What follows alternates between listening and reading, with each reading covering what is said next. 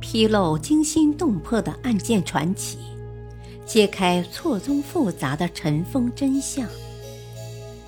欢迎收听《古今悬案、疑案、奇案》，编著李晓东，播讲汉月。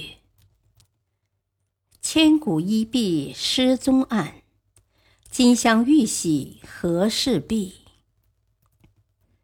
春秋战国时期，蔺相如完璧归赵的故事成为千古流传的佳话。这件玉璧被战国各诸侯国视为镇国的宝藏。那么，它来自何方？又是谁发现的？它现在还在吗？如果不在了，那它又是如何失踪的呢？和氏璧的来历颇有些神奇。春秋时期。楚国人卞和在荆州得了一块宝石，满怀赤诚地将它献给了楚国的国王楚厉王。可是楚厉王拿着这块宝石端详了一会儿，不但没有奖赏卞和，反而以欺君之罪砍掉了他的左脚。后来楚厉王死了，他的儿子楚武王登基做了楚国国君，卞和又拄着拐杖来献宝。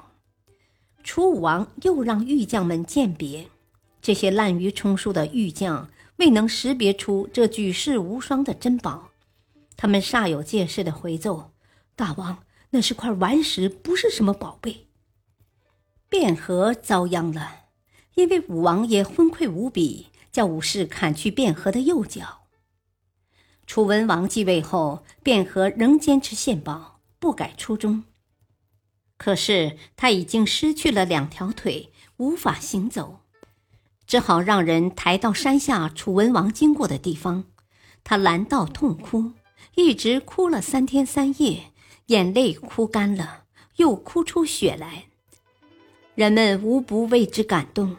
楚文王派大臣前去查看，那位大臣见到痛哭的卞和，便问。你为何长哭不止？是不是受两次惩罚感到冤枉？卞和伤心地说：“我痛失双腿没什么，伤心的是明明是宝玉，却被说成了是石头；明明是忠诚的臣民，却被说成是骗子。”说罢，又献上璞玉。使者回报楚文王，楚文王深受感动。于是命人凿开璞玉，亲自验看，果然里边是块通体晶莹剔透的硕大美玉，全无一点瑕疵。楚文王为这块美玉取名和氏璧，因为这是卞和所献的宝玉，卞和因此也受到了善待，和氏璧也成为名闻天下的瑰宝。楚文王得到和氏璧以后。当做国宝，在楚国的国君手里相传了三百七十多年。后来和氏璧发现的消息很快传到了各诸侯国，各诸侯国国君都想亲眼看看这件宝玉。公元前三百三十三年，楚国吞灭越国，楚威王因相国昭阳灭越有功，便将和氏璧赐给了昭阳。可就在这时，和氏璧竟失窃了，国宝的不翼而飞，震惊了朝廷内外。人们纷纷寻找这件价值连城的宝玉，但终无结果。几十年后，突然有一天，在赵国出现了。至于和氏璧是怎样流落到赵国的，已成为历史上的一个谜。得知宝玉流落赵国。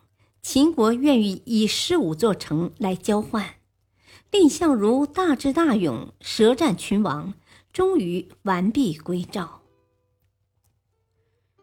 公元前二百二十一年，秦始皇统一中国，终于得到了梦寐以求的和氏璧，并命令工匠把它雕成玉玺，即国印。秦始皇希望这枚国印能够代代相传。便叫宰相李斯用篆书刻下了“受命于天，既寿永昌”这八个大字，这样和氏璧就成了国玺，成了国家最高权力的象征。感谢收听，下期播讲二，敬请收听，再会。